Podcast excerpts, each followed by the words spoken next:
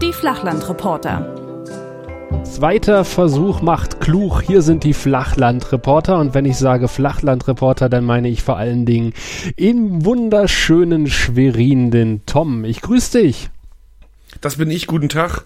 Und äh, fast schon an der Grenze der Zivilisation in einem Städtchen, das sich Kohlemunks aus den Bergen geschlagen haben und aus den Tälern, äh, sitzt der Sascha und ähm, hat freundlicherweise die Sendeleitung hier übernommen. Alle Spuren sind gestöpselt, alle Wege bereit. Insofern sagen wir guten Abend und ich rufe aus Schwerin, Sascha. Hallo, lieber Tom. Ach, wie schön, dass du auch als Mensch, also nicht nur als, als, als Computer, sag ich mal, als, als Sendeleiter anwesend bist, sondern auch als überaus charmanter Gesprächspartner. Ja, unser Techniker, der Marcello, hat es sich auch angekündigt. Er wollte heute auch nochmal vorbeigucken und äh, wird heute außergewöhnlich klaren Klang erleben. So viel sei gesagt. Ich hoffe, das ist tatsächlich auch so zu hören, denn wir haben hier ein etwas anderes Setup als sonst. Ich bin heute Hast mal du dir was oben, zu Weihnachten geschenkt? Nee, ich bin heute nicht oben im Studio, sondern im Wohnzimmer, weil die Frau ausgeflogen ist und äh, kann Boah. hier auf den modernen Rechner zugreifen. Ach, guck. Ja, ja. Du hast im Wohnzimmer modernere Technik als in deinem Arbeitszimmer? Ja, ich habe den alten Wohnzimmerrechner nach oben verbannt. Das weiß ich nicht, ob das ähm, ein kluger Schachzug war. Ja, doch. Ich sitze öfter an diesem Wohnzimmerrechner als an dem im Studio. Na gut. Soll ich nochmal meine grandiose Formulierung dazu äh, abgeben, wa warum wir hier jetzt gerade zu spät sind? Ja, mach mal bitte. Ich würde das ja gerne auf eine technische Ebene heben und einfach sagen, Sascha, äh, also was du dir wieder da vor dich hin verkabelt hast, aber das äh, wäre ja nachweislich falsch. Richtig ist hingegen, dass ich ähm, unser kleines Podcast-Projekt begreife als ein zartes Pflänzchen, das wie eine Liebe langsam vor sich hin wächst.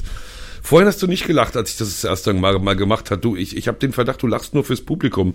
Ähm, Ja, also wie ein zartes Pflänzlein, jedenfalls äh, wie eine Liebe, die langsam wachsen muss, begreife ich unseres, unser kleines Flachland-Reporter-Projekt. Und dann gibt es eben Momente, wo man voreinander buchstäblich die Hosen runterlässt. Ähm, ja, also wo man das erste Mal pupst, wo man, weiß ich nicht, sich vielleicht auch daneben benimmt oder so. Und just so einen Moment, Sascha, hast du gerade erlebt. ähm, ich habe mich nämlich geoutet als ein, ein, ein respektabler Freund des Mittagsschlafs.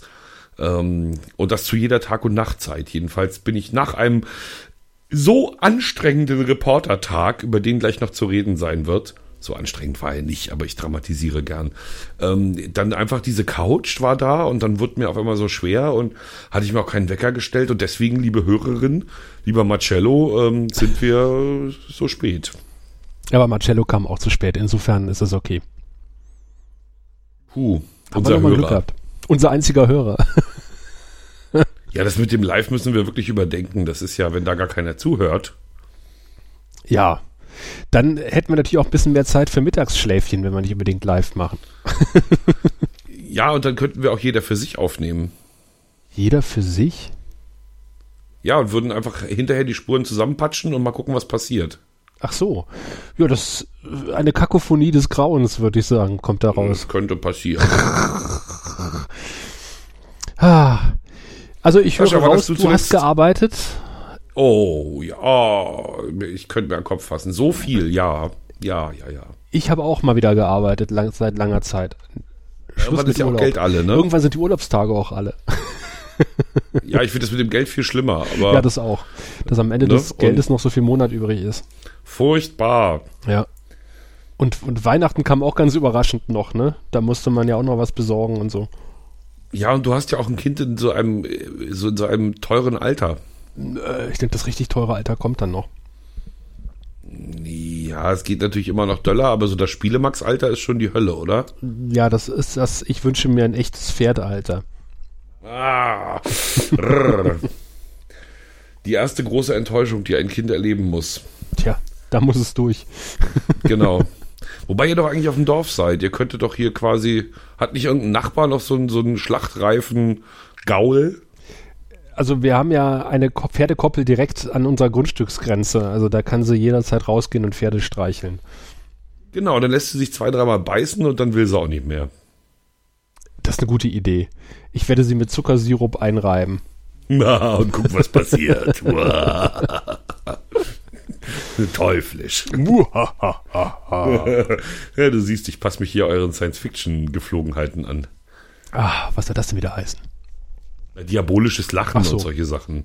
Das machen doch Science-Fiction-Anti-Helden. Anti-Helden. Ja, Held, Anti-Held? Der Antagonist. Jeder Held Ja. braucht einen Antagonisten. Sherlock Holmes, Ja. sein Moriarty, wir unseren Marcello. Oh, da würde ich aufpassen. Ähm, du, wann hast du denn zuletzt Polizei gesehen? Um dich rum? Um mich rum, äh, das ist schon eine Weile her. Ich habe vor allen Dingen viel Feuerwehr heute gesehen bei einem Unfall, aber Polizei müsste ich nachdenken. Ist schon eine Weile her. Ja, ist nämlich unglaublich. Ich habe nämlich gerade festgestellt, dass es im Prinzip nur ein, ein Wahnsinnszufall ist, wenn man hier in Mecklenburg-Vorpommern, zumindest in, im, im südlichen Landesteil, äh, im südwestlichen Landesteil, wenn man da überhaupt einen Polizisten entdeckt. Ich durfte nämlich gerade embedded, vor, vor ein paar Tagen, embedded bei den Polizisten mit rumlaufen. Das mit der Streife war halt so lala, da ist nicht so richtig was bei rumgekommen. Aber die haben mich, und das war wirklich sehr äh, spooky, in ihre Dienstgruppenkonferenz gelassen. Oh. Also so, ein- so, das war das Jahresendgespräch quasi. Ja. Musst dir, musst dir vorstellen, der, der Funkhauschef äh, spricht mit den äh, Schichtleiter, also mit den RVDs. So, so ungefähr war das. Also, ne, der, der Chef des Reviers hatte diejenigen zu sich gebeten, die immer Chef sind, wenn gerade eine Schicht anliegt. Die die heißt es sind- bei der Polizei. Dienstgruppenleiter. Ganz genau. Und ähm, die, die sind, äh, also die haben dann auch so über Sachen wie Überstunden geredet und so und über Sollstärke und Iststärke. Und das war hochinteressant. Und ich fand sie, wie gesagt, ungemein ehrlich. Und äh, jetzt ist mein Gefühl, dass eigentlich sozusagen, wenn du, wenn ein Polizist kommt und, und du was willst, äh, und der kommt wirklich, dass das eher ein großer Zufall ist. Wann hast du das Mikro an in der Besprechung oder nur die Ohren? Das war noch der Hammer. Ich durfte tatsächlich mitschneiden. Was? Ich habe den, Krass. ja, ja, ich habe ich hab den Dienstgruppenleiter verkabelt. Dem habe ich, ich habe noch so ein Rode-Mikrofon, das man als iPhone steckt. Ja, kenne ich. Und dann habe ich ihm das iPhone in die Tasche gesteckt und habe das Rode ihm angeklipst und äh, so hatte ich ihn dann die ganze Zeit, ähm, egal wie er sich bewegt hat, ganz gut hörbar. Und auch, also unglaublich. Das hatten wir ja schon mal, ne? Mit vergessenen Mikrofonen an verkabelten Menschen. Das ist bei Polizisten wahrscheinlich doppelt interessant. Weil man dann testen kann, ob sie ehrlich sind. Ja, in dem Fall hatte ich so viel Interesse an dieser Aufnahme. Ich habe auch das erste Mal die Aufnahme anders genannt als das, was drin ist.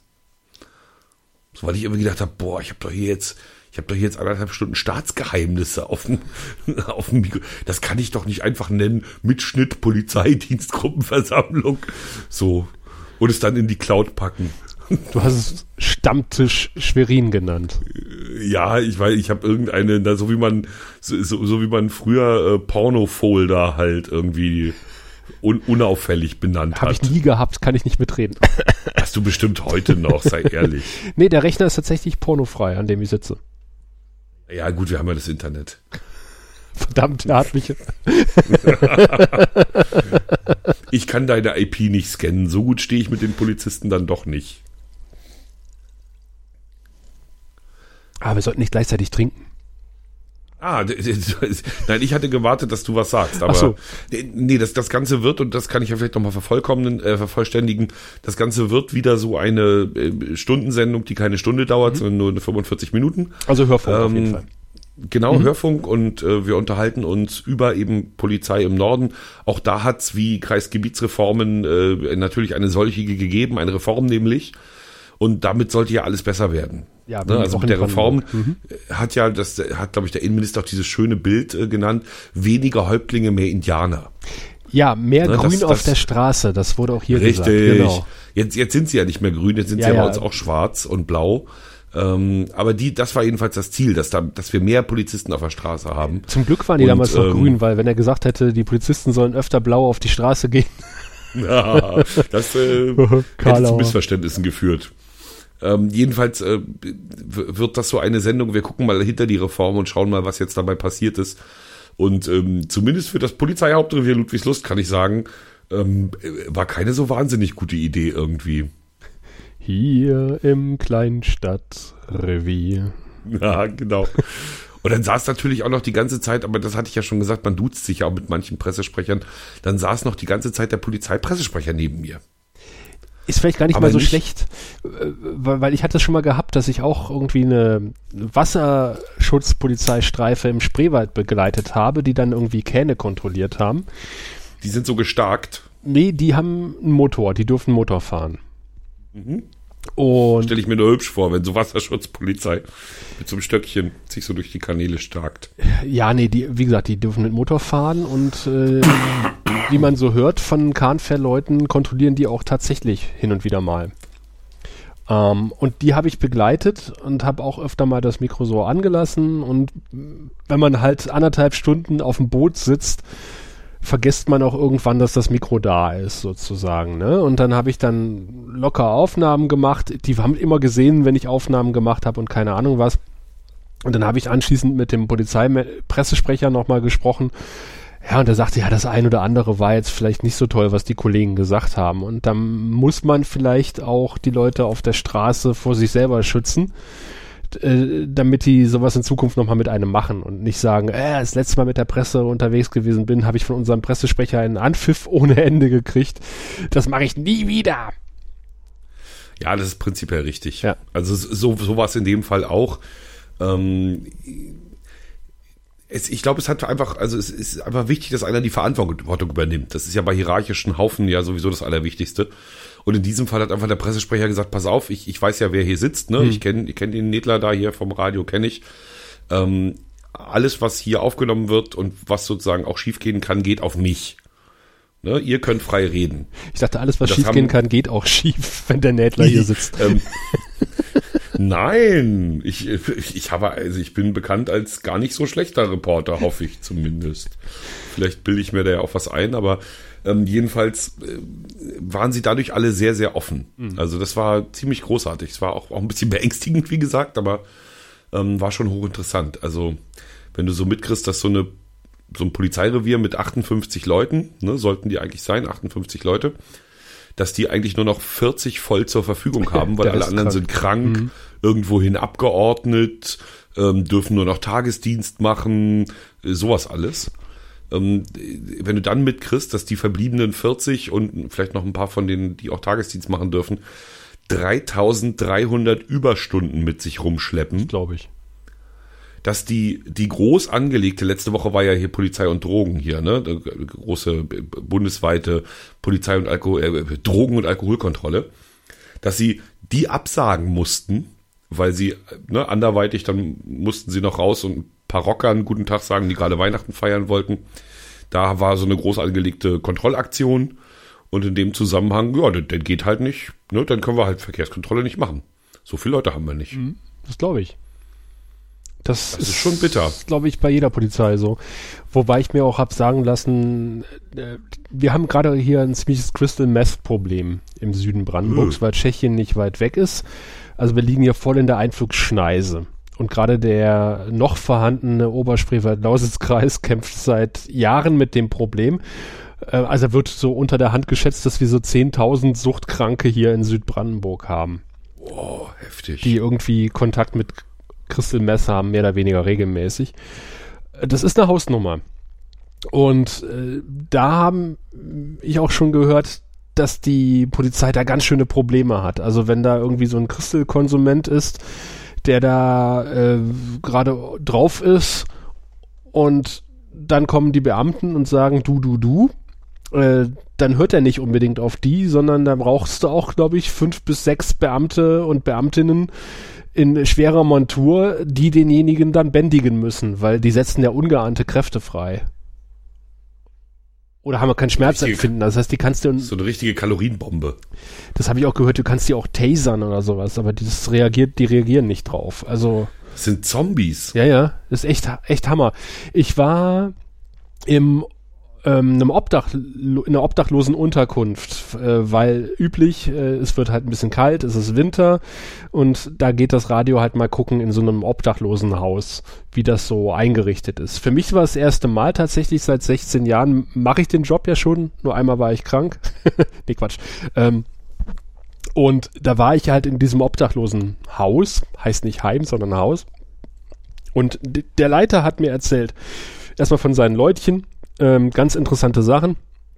Ähm, und da ist eine junge Dame auch Crystal Mess Konsumentin und die schaut da auch mehr oder weniger regelmäßig herein und äh, da muss auch die Polizei immer mit ran und der sagt, das ist irre, äh, was dieses Zeug anrichtet. Also du, du wirst der Frau halt nicht Herr, wenn die unter Crystal steht oder auf Crystal. Unter Crystal Einfluss steht. So ist es richtig. Wenn sie jetzt noch Crystal hieße, aber gut, der Witz ist natürlich Ja, Crystal von der gemacht. Post. Ähm. Mhm. Also schon Hammer. Nee, und also ich gehe davon aus, dass das hier auch beschaffbar ist. Wir haben ja eher die Nähe zu Hamburg und deswegen ja alle Quellen. Ähm, aber wüsste ich jetzt noch nicht. Hat, gab bei uns noch keinen Aufschrei. Ja, das nächste Thema wartet auf dich sozusagen. Musst du mal recherchieren. nee, aber wir haben es echt, weil wir hier mitten in der Einflugschneise sind, zwischen Tschechien und Berlin. Fällt da öfter mal ein Päckchen runter. Ja, richtig. So im Tagebau. Platsch.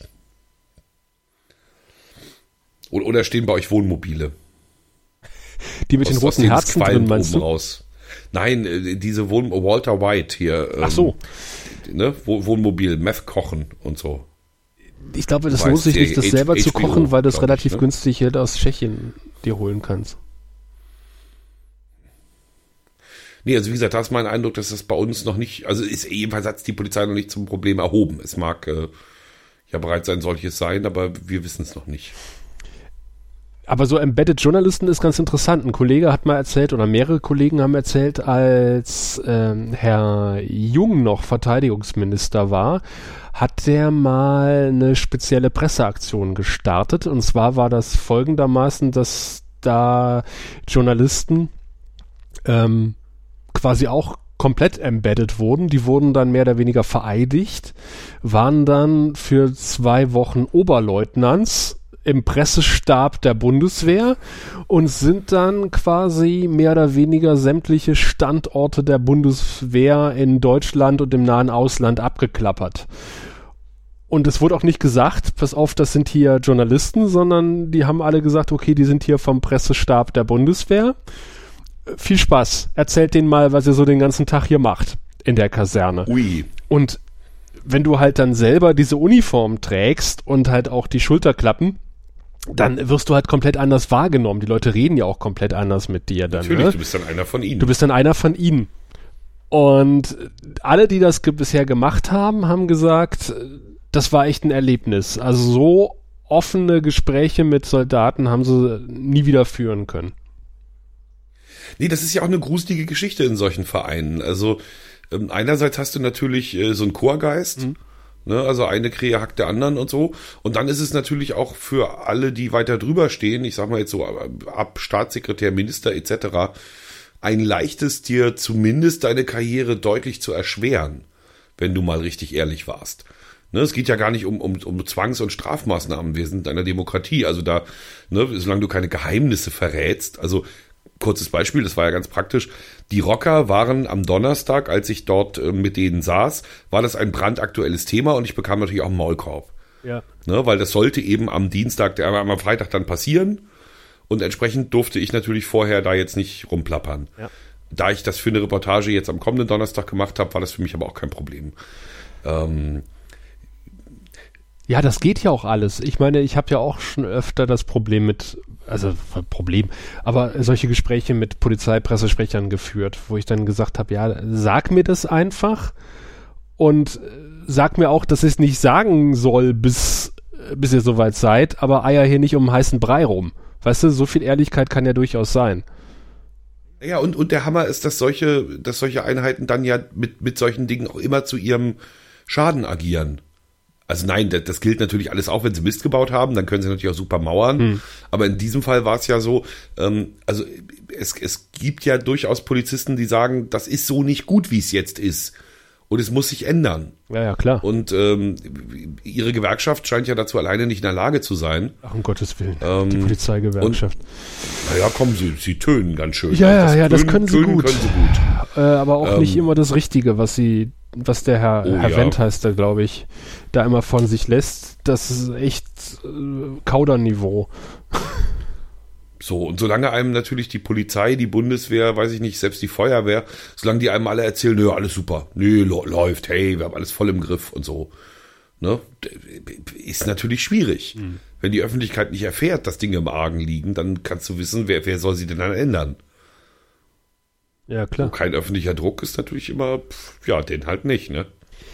Ja, aber andererseits. Aber das ist bei Lehrern auch so. Die, die sagen auch nichts. Bei denen ist auch immer, oh, könnte ja sein, dass äh, unsere Schule dann schlecht dasteht und so. Gibt ja so Berufsgruppen, die sind echt prädestiniert dafür, dass es ihnen Schiede geht, aber sie nicht drüber reden wollen öffentlich. Krankenschwestern und sowas machen das ja auch ganz gerne. Ja, ich sag alles, wo so ein, wo so ein, wo so Hierarchien, Abhängigkeiten, Chorgeist herrschen. So. Wobei ich ja auch gehört habe, sag mal, wenn wir jetzt jetzt sämtliche Polizeiausbildungsstätten Berlins zu 100 Prozent belegen würde, würden die Abgänge nicht reichen, um das Personalproblem der Berliner Polizei zu lösen. Alleine die Leute zu ersetzen, die jetzt äh, ohnehin irgendwie in Altersteilzeit und Ruhestand gehen. Da sprechen wir noch nicht mal davon, dass wir die Polizei wieder weiter aufbauen wollen. Ja, ab, absolut, kann ich bestätigen. Also war, war bei uns auch so, ich saß in dieser Dienstgruppenbesprechung und die Dienstgruppenleiter waren alle total jung. So richtig junge Leute, habe ich mich total gewundert. Hab das dann auch thematisiert, habe kurz mal so gefragt, na hier, die 40 hat doch noch keiner von ihnen geknackt hier und so, ne? Und ähm, sagte, ja, ja, kann man als Teil unseres Personalproblems sehen. Es sind halt ewig keine Leute eingestellt ja. worden. Ähm, und das Recht die Jungen, die jetzt nachkommen, müssen sofort Führungsverantwortung übernehmen. Es ja. geht gar nicht anders. Und da sind wir wieder bei der Parallele zu den Lehrern, weil bei uns war es ja auch immer so, dass es noch vor, sagen wir, sieben Jahren hieß, wir müssen Personal abbauen bei der Polizei, wir müssen Lehrer abbauen. Wir haben viel zu viele Lehrer. Und jetzt heißt es, wir brauchen händeringend Lehrer, wir brauchen händeringend Polizisten. Dann frage ich mich, was ist denn das für eine Planung gewesen? Also vor äh, sieben bis zehn Jahren habt ihr noch abgebaut, was ihr abbauen konntet. Und jetzt beschwert ihr euch, dass ihr kein Personal mehr habt und auch keine Leute findet, die Lehrer oder Polizisten werden wollen. Naja, zumal man ja auch sagen muss, dass ich kenne das ja auch aus dem, aus dem Schuldienst jetzt hier ja, durch ja, äh, meine privaten Verpflichtungen, Ver Verflechtungen. Ähm, die Sache ist ja die, also jedes Unternehmen und eben auch jede Schule, jede Polizeidienststelle etc.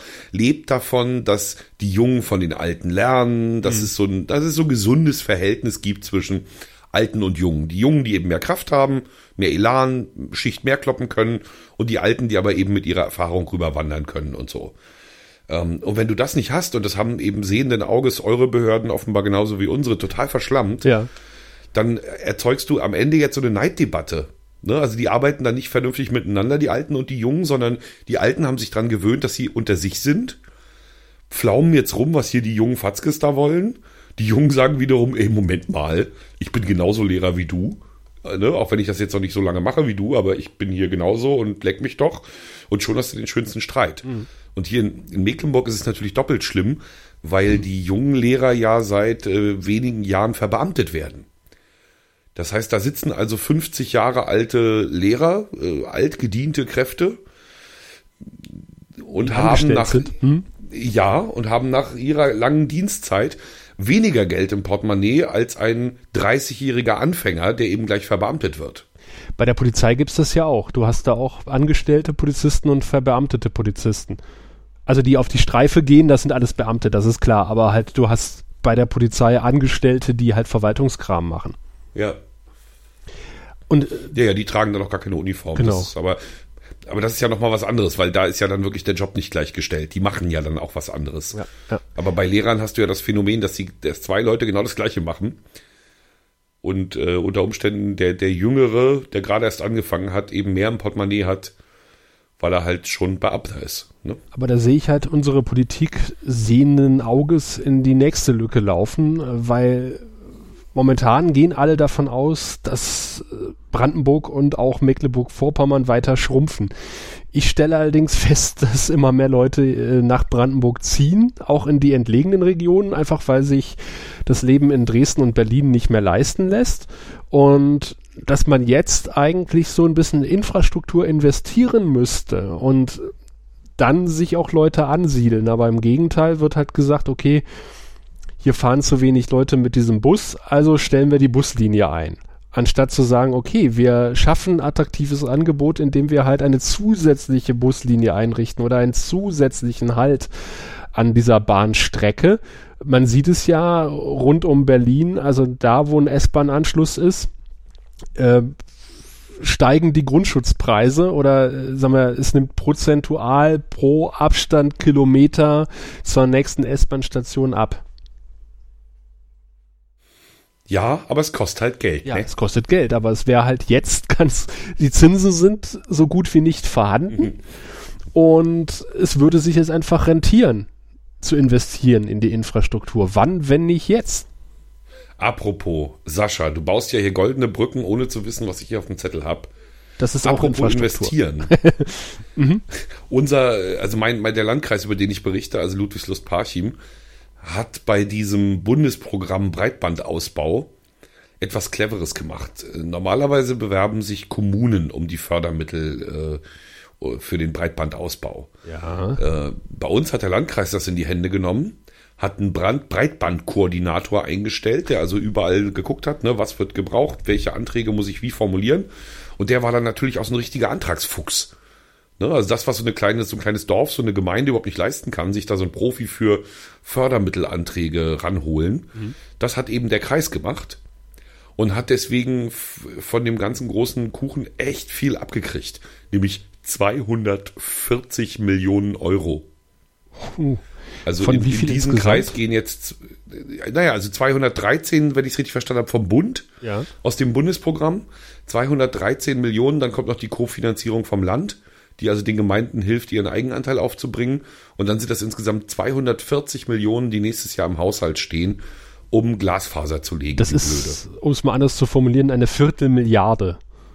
Hammer, oder? Irre.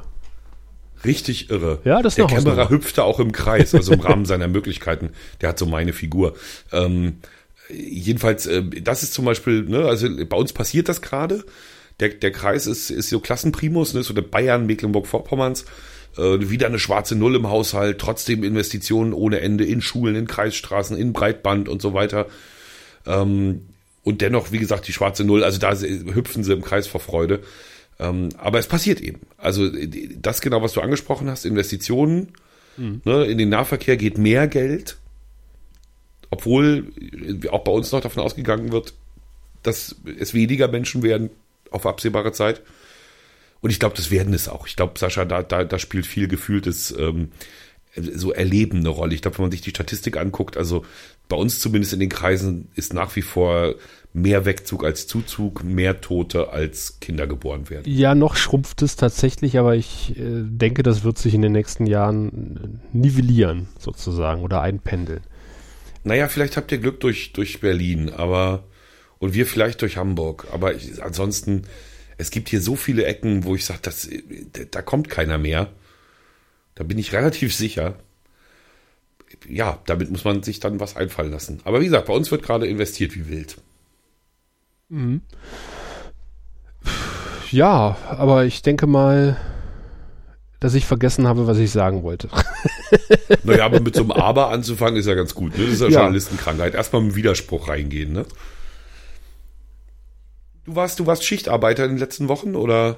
Ich habe ja, wie gesagt, äh, ja, ich habe das Obdachlosenheim besucht. Das fand ich schon recht spannend und habe diverse andere Sachen gemacht. Und ich habe, ah, darüber wollte ich nicht mit dir diskutieren. Ich habe fleißig im Internet gelesen und äh, bin per Twitter auf einen interessanten Artikel gestoßen, nämlich äh, von Klaus Goldhammer. Sagt dir der was? Überhaupt nicht. Ja, bis dato sagte er mir auch nichts. Ähm, ich habe mir dann seinen Wikipedia-Artikel durchgelesen und festgestellt, dass er deutscher Medienwissenschaftler ist. Das war ja noch okay. Und Unternehmensberater. Da habe ich schon das erste Mal mit den Augen gedreht. Und als ich dann seine Veröffentlichungen gelesen habe, nämlich unter anderem Hörfunk und Werbung, Formatradio in Deutschland und, jetzt kommt das Beste, neue Formate für lokales Fernsehen in Sachsen. Oh, hey. Also, Da kannst du ja sozusagen lesen, was er geschrieben hat und dann den Fernseher anmachen und überprüfen, ob es stimmt. es ist echt. Naja, er hat auf jeden Fall offensichtlich auch ein Netflix-Abo Abo und hat festgestellt, Netflix hat sein Angebot deutlich reduziert und gleichzeitig mehr Abonnenten. Und was schließt ein Medienwissenschaftler, Unternehmensberater, der sich mit Formatradio beschäftigt, aus diesem Phänomen?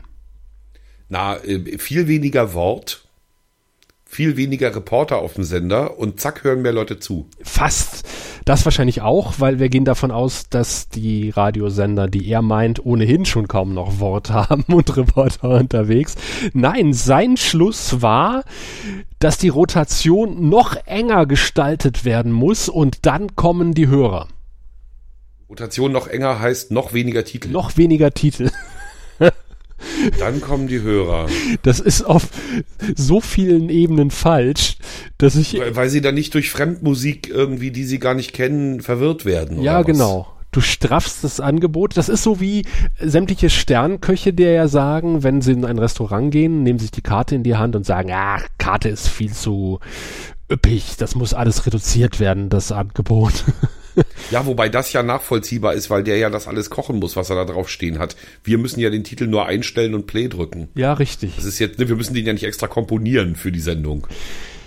Ich finde alleine schon ich so, das ähm, Modell Streamingdienst mit einem linearen Radio zu vergleichen, etwas mm, weit hergeholt. Naja, und ich würde ihm natürlich sofort eine andere Studie vor den Latz klauen, äh, äh, knallen, de- dessen Urheber ich jetzt nicht parat habe. Ähm, aber wir haben es auch schon in, in Songtexten zitiert. Neugier macht glücklich. Also der Mensch ist so gestrickt, dass er glücklich wird, wenn er neue Dinge erlebt. O- Oder auch er- erfährt oder, oder, oder neue Sachen lernen kann oder so. Und dazu gehört ja für mich Musik dazu. Ne, das, das öffnet ja einen Horizont, wenn plötzlich, weiß ich nicht, das Keyboard von links in die Ohrmuschel schallt und das hast du noch nie gehört vorher. Oh, äh, endlich eine Band, die das Keyboard von links in meine Ohrmuschel drückt. Also das, das macht ja auch Euphorie am Ende. Ja. Das ist jetzt vielleicht etwas flapsig ausgedrückt, aber ich könnte mir vorstellen, dass der Hörer weiß, was ich meine. Vielleicht können wir noch mal ganz kurz über das Format Radio reden. Für äh, Zuhörende, die das nicht unbedingt wissen, was ein Formatradio ist. Das heißt, früher TM in den 80ern äh, wurde doch relativ wild und munter aufs, drauf losgesendet. Also im Grunde genommen das, was man heute so viel in Podcasts hört. Äh, Da wurde auch gerne mal, ja, 20 Minuten am Stück geredet, ohne Programm, ohne Plan. Es war nichts geskriptet, einfach munter drauf los. Es ist auch viel Quatsch passiert, muss man ganz ehrlich sagen. Ähm, aber halt alles, wie gesagt, sehr bunt und, und sehr wild und ja auch ein bisschen verrückt. Und dann ist irgendwer gekommen und hat gesagt, das geht nicht, das muss alles äh, durchgeplant werden. Der Hörer, der muss wissen, in der ersten Sekunde, wenn er das Radio einschaltet, welche Station höre ich hier eigentlich gerade. Das Radio muss unverwechselbar werden und zwar durch Format. Das heißt, wir brauchen, wir haben unsere vorgestellte Zielgruppe und an der richten wir halt unser Format aus, weil wir wissen, was weiß ich, Hausfrauen zwischen 40 und 60, die hören am liebsten Roland Kaiser oder Xavier Naidu, also spielen wir vor allen Dingen viel deutsche Titel, die nicht zu flott sind, also Reggae und Rap und äh, Heavy Metal fliegt komplett raus aus dem Programm. Und wir richten uns halt ja auf einem relativ schmalen Korridor ein. Und dann heißt es aber auch, dass du, jetzt kommen wir zu dieser Rotation, äh, eine gewisse Menge Musiktitel im Programm hast, die du halt im Laufe de, der Zeit durchdudelst. Und äh, wie viel sind das so bei einem Adult Contemporary Format ungefähr? Ist schon eine Weile her, dass ich das sagen. gelernt ich habe. Hab, ich habe die Musikredaktion nicht gefragt. Äh, Es ist eine übersichtliche Anzahl, aber im Computer schlummern natürlich un unfassbar viele mehr, die alle auch getestet sind, getestet in der Regel bei, bei den äh, vermuteten Hörern. Ähm, und die äh, keinen Platz für Zufall lassen, auf alle Fälle. Genau. Also getestet heißt, du wählst eine Auswahl repräsentativer Hörenden in einen Raum, die kriegen dann alle Kopfhörer auf und so ein Drehrad in die Hand, wo sie dann ähm, gefällt mir, gefällt mir nicht einstellen können und dann werden ihnen Musiktitel vorgespielt. Und das, was da halt floppt, das kommt halt auch nicht aufs Programm. Da wird halt regelmäßig halt auch eine repräsentative Auswahl an Musiktitel des Programms rausgesucht, den Leuten vorgespielt und äh, dann fliegt halt ja, wenn sich die Mehrheit der Leute halt gegen Helene Fischer entscheiden sollte, Helene Fischer aus dem Programm. Was nicht passieren wird. Das Ganze passiert auch per Telefon. Also Ja. wenn, also wenn sie noch nie angeschrieben, wenn, wenn, wenn du, lieber Hörer, noch nie angeschrieben wurdest, zu so einem äh, audiophilen Meeting zu kommen, dann hat das schon seine Ordnung. Es rufen diese Firmen nämlich auch einfach Leute an und spielen ihnen dann die ersten zehn Sekunden eines Liedes vor. Es geht dann darum, auch zu ermitteln, wie, wie groß der Abschaltimpuls ist. Ne, also sozusagen deswegen nur zehn Sekunden. Man, man geht halt davon aus, dass der Mensch sich innerhalb sehr kurzer Zeit entscheidet, ob er etwas mag oder nicht. Und man geht dann weiterhin davon aus, dass der Mensch nicht etwa ähm, duldsam und freundlich ist und auch mal sagt, ach Mensch, äh, das äh, gefällt mir jetzt auf den ersten nicht, aber auf den zweiten Takt vielleicht kommt ja noch was Schönes bei rum, ähm, sondern dass er dann sofort abschaltet.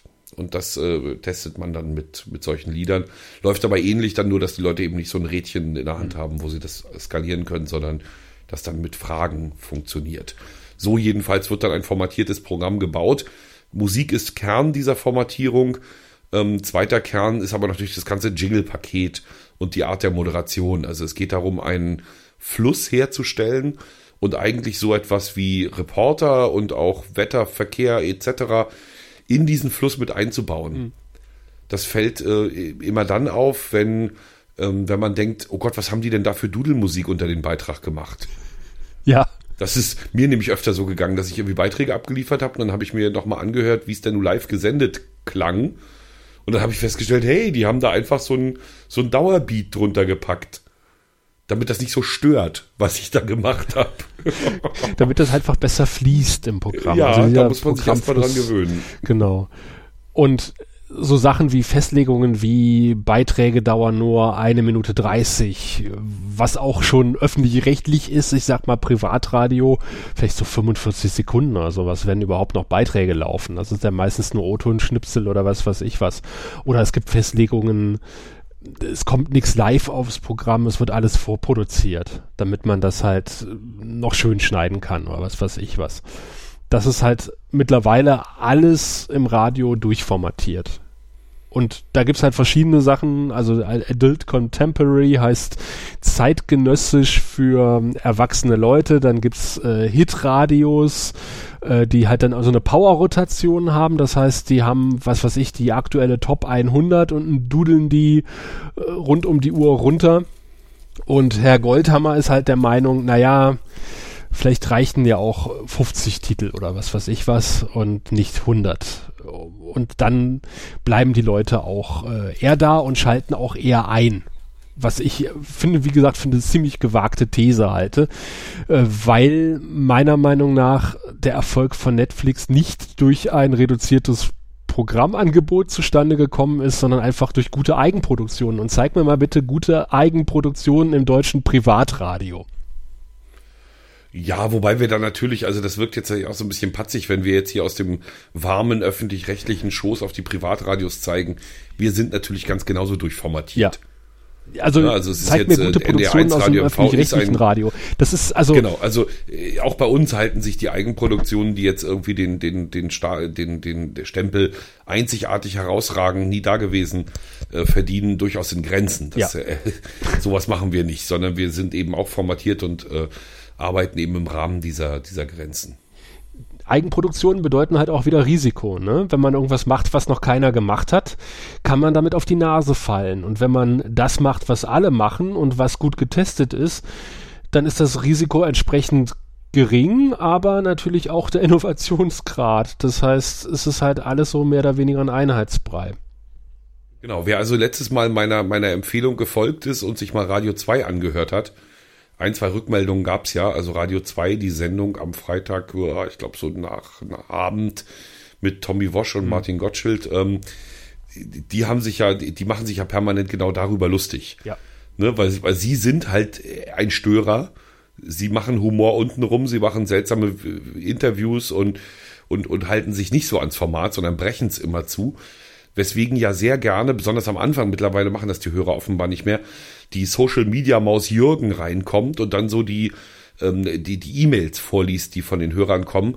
Und nicht umsonst sind in der ersten Zeit lauter E-Mails gekommen.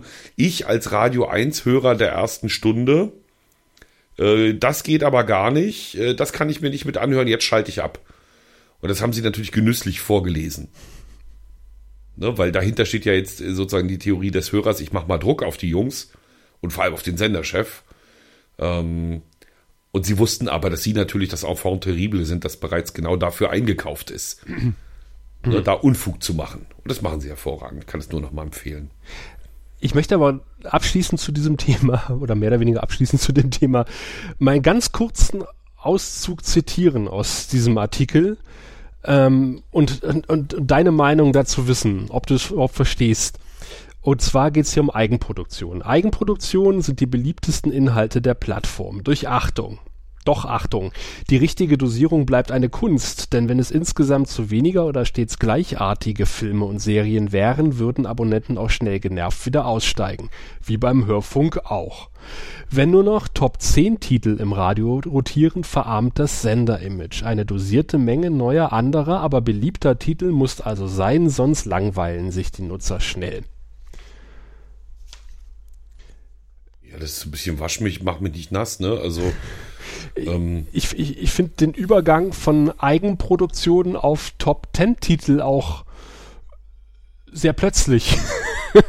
ja, da, da hat er, also da, das ist ziemlich daher behauptet. Also ich, ich weiß auch nicht, ich glaube, ich glaube, das ist auch wirklich Unfug, das miteinander zu vergleichen.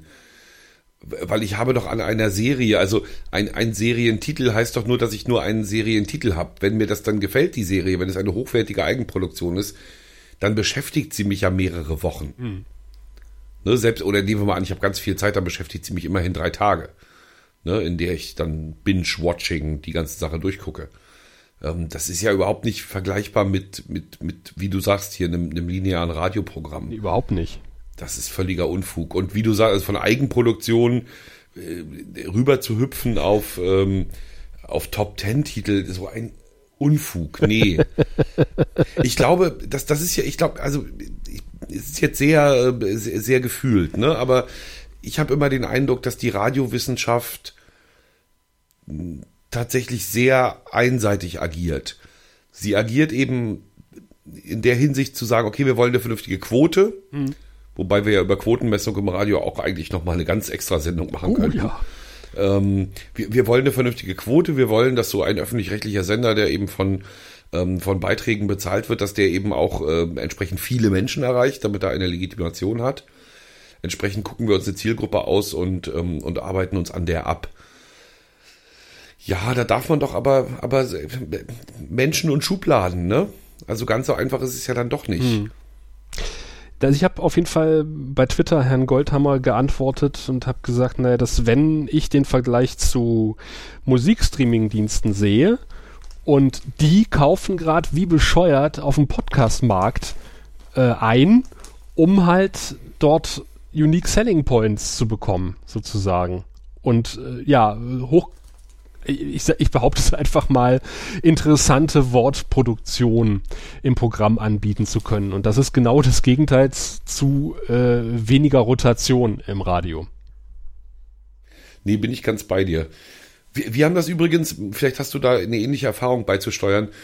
Bei uns hat das übrigens folgenden Weg genommen. Ähm, wir hatten immer ähm, einen Moderator namens Marco Vogt und der mhm. hat äh, und der hat immer moderiert ich sag mal, der, der, der war schon so der Porsche im Programm, ne? Also der brummte auffällig durch die Gegend. Wenn der moderiert hat, war ganz klar, den mag nicht jeder, mhm. aber er macht einen geilen Job. Ähm, der hat es aber jetzt geschafft ins Frühprogramm. Also der ist sozusagen sendet jetzt in der Primetime. Der hat mhm. sich so in die Herzen ähm, der Hörer gesendet, dass, dass man gesagt hat, okay, man geht das Risiko ein, dass den auch manche nicht mögen und macht einfach hier den jetzt in die Morgenshow. Damit ist der jetzt Mainstream. Und wir brauchten ein neues Enfant terrible. Wir brauchten einen, einen, einen neuen Porsche, der durchs Programm jachtert. Das bist du. Und da, ja, nein, ich bitte dich, ich bin ein kleiner, freundlicher Reporter. Ähm, das sind die, die Höhen der, der Moderation, die, die hohen Weihen der Moderation, da habe ich nichts mit zu tun. Ähm, und hat sich dann jemanden geholt, der unter anderem, ich meine, bei Radio Brocken auch mal acht Stunden durchmoderiert, nämlich Herr Angerstein. Sagt ihr da was? Leider nicht. Der, der ist so, der, der tobt so durchs Studio. Der ist, der ist nicht einfach, der steht nicht einfach vor Mikro und redet vor sich hin, sondern der singt, der schreit, der ist, also ich war unfassbar präsent als Mensch. Mhm. Macht immer zu lustige Spielchen mit den Hörern und ist wirklich so ein, also ich, ich glaube, wenn der tot ist und da liegt zufällig ein Mikro im Sarg, der redet immer noch.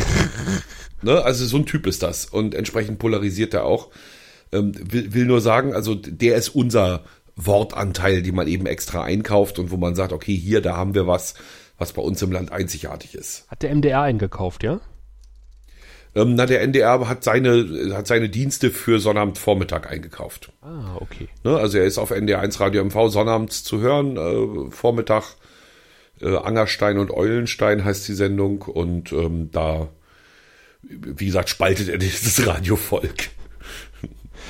Ja, aber das ist halt auch ein Effekt von Formatradio halt, ne? Also du hast halt wenig Köpfe oder Stimmen, die man sich merkt und Namen, die man sich merkt, weil äh, Formatradio kann, wenn man es gelernt hat, ja im Grunde genommen ja jeder, der nicht auf den Mund gefallen ist, halt irgendwelche Moderationskärtchen vorlesen, ohne dem Hörer weh zu tun, aber halt einen bleibenden Eindruck zu hinterlassen. Dazu gehört Persönlichkeit und das ist halt schwierig, äh, weil man da auch ganz schnell anecken kann im Programm und bei den Hörern äh, und bei den genau, und wenn sozusagen, Genau, und wenn sozusagen die Prämisse ist, der, der, der, der Wortanteil soll nicht nerven, er soll möglichst untergehen im Musikbrei, äh, das war jetzt böse, also untergehen in, in, im Musikfluss, sich so einpassen, da ist dann einfach kein Platz für, äh, für, für Querköpfe. Ist einfach so. Hm.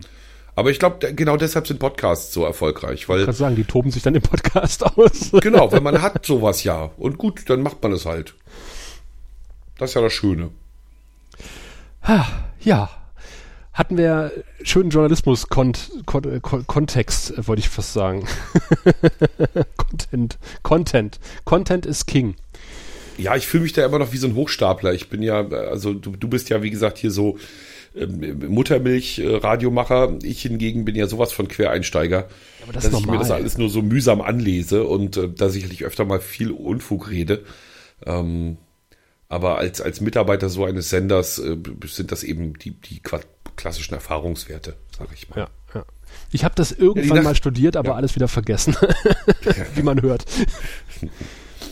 Ja, die Nachtmoderationen sind wieder losgegangen bei ich mir. Ich habe es gesehen bei Twitter. Genau, ich habe es dann auch extra bei den Flachlandreportern getwittert und als Sandmann nur, ähm, nur weiter vertwittert, weil ich gedacht habe, da gehört es hin. Ne? Wir sind Reporter und Flachland und äh, dann machst du es mal da. Nee, ist schön. Also die erste Nacht hat mir schon wieder echt viel Spaß gemacht. Ich habe den Leuten so ein bisschen von meinem Weihnachtsbaumkauf erzählt und von den Weihnachtsritualen bei uns. Und nee, das hat Spaß gemacht. Es war eine schöne Nacht. Schön. Und ich habe gesehen, du hast ein anderes Bild noch vertwittert von einem. Ich hätte getippt, das ist ein Kameraarm, äh, wobei andere Hörenden und Lesenden ja auch gesagt haben, es könnte eine Strahlenkanone von Babylon 5 gewesen sein. Es Auf ging das große Rätselraten los. Was um alles in der Welt ist das? Ich habe es ja noch versucht zu, zu beantworten. Das ist ein Jib-Arm. Ähm, das ist im Prinzip ein Kamerakran für Arme. Mhm. Ne? Also im Prinzip Arme. ist, dass das genau Kameraarm für Arme. Ähm, das Prinzip ist, dass ähm, ein, ein, ein, ein Gestänge mit mittig auf, auf ein, also auf ein Stativ gepackt wird dann wird auf die eine Seite des Gestängs die Kamera gepackt und auf der anderen Seite werden so lange Gegengewichte rangepackt, bis das ungefähr in Waage ist. Mhm. Und dann kann der Kameramann eben, weil das Stativ ist natürlich dank seiner umwerfenden Kugellager und so unglaublich leichtgängig, der Kameramann kann dann eben so kleinere Kranfahrten machen. Ne? Mit, mit kleinen Finger kann er dann quasi dieses ganze Gestänge da steuern. Ja. Und vielleicht fange ich nochmal von vorne an. Also ich, ich habe, das hatte ich glaube ich erzählt, ich habe äh, die Restaurierung eines Altars aus eines 400 Jahre alten Altars ja, stimmt, begleitet seit seit Pfingsten. Mhm. Und ähm, habe jetzt eben ganz viele Bilder von restaurierenden Damen, ne? also von den Restauratorinnen, die da tolle Arbeit machen, aber das ist ja noch kein Film, ne? sondern es sind eben nur Rest, also in Anführungsstrichen nur Restauratorinnen, die ihre Arbeit machen. Wenn man das Ganze jetzt zu einem Film kriegen will und gewünscht war eine sechs Minuten Zeitreise, so heißt das bei uns, mhm. fürs Nordmagazin, muss man schon noch ein bisschen Hochglanz drumherum machen. Und meine Idee war, etwas aufzugreifen, was mich furchtbar beeindruckt hat. Du stehst vor diesem Altar aus Lindenholz. Ja. Der ist ähm, 1622 in diese Kirche eingebaut worden und hat so manches filigrane Teil. So kleine Schwerterchen und so, ne? Und die Engelchen haben so kleine Köpfchen und so, alles ganz niedlich. Und du denkst so, verdammt, 400 Jahre, was ist in diesen 400 Jahren alles passiert? Und trotzdem steht dieses Scheißding noch. Ne? 30-jährigen Krieg hat's überstanden, die Befreiungskriege hat's überstanden, ähm, die Revolution in Deutschland hat's überstanden, die Weltkriege hat's überstanden, die Flüchtlinge, die nach den Weltkriegen kamen und bestimmt auch mal gerne was verheizt hätten, mhm. sind nicht reingegangen, haben nicht das Lindenholz genommen, um es zu verheizen. Es ist, ne, also.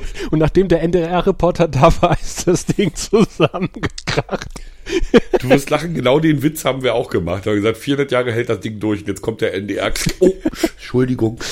Oh, äh, ja, ich warte, ich kleb's wieder an. Ähm, nee, und das will ich jetzt filmisch darstellen. Also das wird auch ein bisschen, muss ich jetzt sagen, äh, protestantische Propaganda. Ähm, weil das erste Bild ist äh, Kamera auf dem Organisten. Mhm. Der Organist spielt Ein feste Burg ist unser Gott. Oh, das Luther. ist von Luther. Von Luther? Ja, Luther. Okay. Text. Ich hätte gedacht, das wäre Paul Gerhardt gewesen, Luther. der ja aus Lübben kommt. Nein, nein, Text und Musik Luther. Deswegen ist ja ganz wichtig, weil ist ja Reformation und so, ne? Mhm.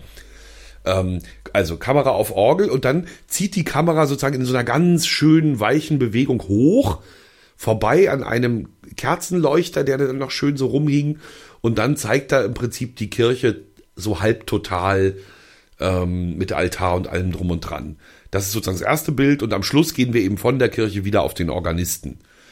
Ähm, das, was wir noch gedreht haben, dann auch mit Schienen wirklich, wo wir so Schienen in der Kirche ausgelegt haben, zum Dolly rumgefahren sind, sind so ganz kleine Fahrten. Da fährt eben die Kamera ganz nah an diesem Holz vorbei und endet formatfüllend in einem Kirchenfenster. Und die Idee ist, dass wir im Schnitt in das Kirchenfenster, durch das man ja nach draußen schaut, Metapher, Metapher, Metapher, nach draußen schaut, ähm, dass wir da dann im Schnitt so Bilder von ne, Weltkrieg, Wallenstein, ah. 30-jähriger Krieg und sowas einspielen. Hast, ne, sodass also, mhm. Hast so, also so, der, der, der, so Langzeitbelichtung ja. auf, auf Schienen, wo man Langzeit belichtet und pro Sekunde oder pro Stunde die Kamera ein Millimeter vorrückt? Was ja auch Nein. total geile Effekte gibt. Nein, so viel Zeit hatten wir nicht. Wir, also mussten ja aber. Nee, nee, nee, wir haben tatsächlich nur diese kleinen Fahrten gemacht, das war schon aufwendig genug. Ähm, und am Ende soll es eben sozusagen, ne, also es gibt dann immer so einen Wechsel in der Geschichte. Also einerseits sage ich hier, guckt mal, ähm, während draußen Wallenstein gerade ähm, äh, Leuten den Kopf abgehauen hat, dieser Altar stand und steht. Ein feste Burg ist unser Gott. Ne, also wann immer man aus dieser Kirche rausgeguckt hat, Mord und Totschlag, aber in der Kirche Frieden und ein Altar aus Lindenholz. Ich bin gespannt. Wann ist das zu sehen? Ähm, das läuft erst Anfang Januar. Ich also so Mitte eher schon. Das wäre ein Nee, Weihnachten, ja, nee, da waren sie schon verplant. Ich bin jetzt, also eigentlich sollte es am Reformationstag 2016 laufen. Das ging aber nicht wegen Fuß und, ne, weil ich da ja, ja. vier Wochen krank war. Und jetzt äh, haben wir es dann gedreht und jetzt kann ich damit endlich loslegen. Der Luther auch mal die Thesen ein bisschen später anschlagen können. Wenn er weiß, dass sich der Nädler 500 Jahre später den Fuß bricht. 499 Jahre später. Zu Weihnachten zum Beispiel. Ja, das wäre eine Idee gewesen. Apropos Weihnachten. Ja. Lieber Sascha, wie feierst du denn Weihnachten? Ganz gemütlich im Kreise der Liebsten. Wie viele gehören zu diesem Kreis? Naja, die beiden Frauen. Und äh, dann geht's am ersten Weihnachtstag zu den Schwiegereltern. Boah, mh, okay, das heißt, ihr seid noch der Reisekader. Ja, ja. Mhm. Aber besser, als wenn die ganze Bagage Heiligabend hier einfällt, oder?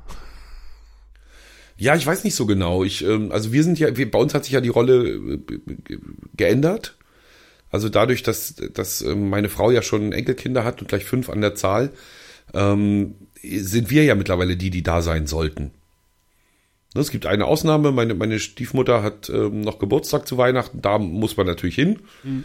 Aber ansonsten äh, hocken wir hier schön und sagen, hier, ihr Kinder, wenn ihr Geschenke wollt, müsst ihr kommen. Ihr Kinderlein kommet, sagen wir quasi. Ja gut, da meine Familie 750 Kilometer weit weg wohnt, ist es halt immer ein bisschen schwierig. Ja, komm, du hast eine, ein Anwesen, das, das ja von der Größe her äh, jedem Hollywood-Star angemessen wäre. Also ich meine, da findet sich schon noch ein Schuppen für die Schwiegereltern, äh, für, die- für die Eltern, oder? In der Herberge war kein Platz. So ein Stall mit Krippe und dann können wir so einen Stern drüber anmachen. Ja, Könnte man Stil echt hinkriegen. ja warum eigentlich nicht? Und ich meine, Weihnachten in der Eifel, Weihnachten in Brandenburg, also da wüsste ich schon, wo ich lieber bin. Ach naja, solange die Eltern da sind. Wir waren letztes Jahr in der, in der Eifel und haben da gefeiert. Das war auch richtig schön. Wie früher halt Also ihr, ihr müsst das mal verteilen halt, ja. Ja.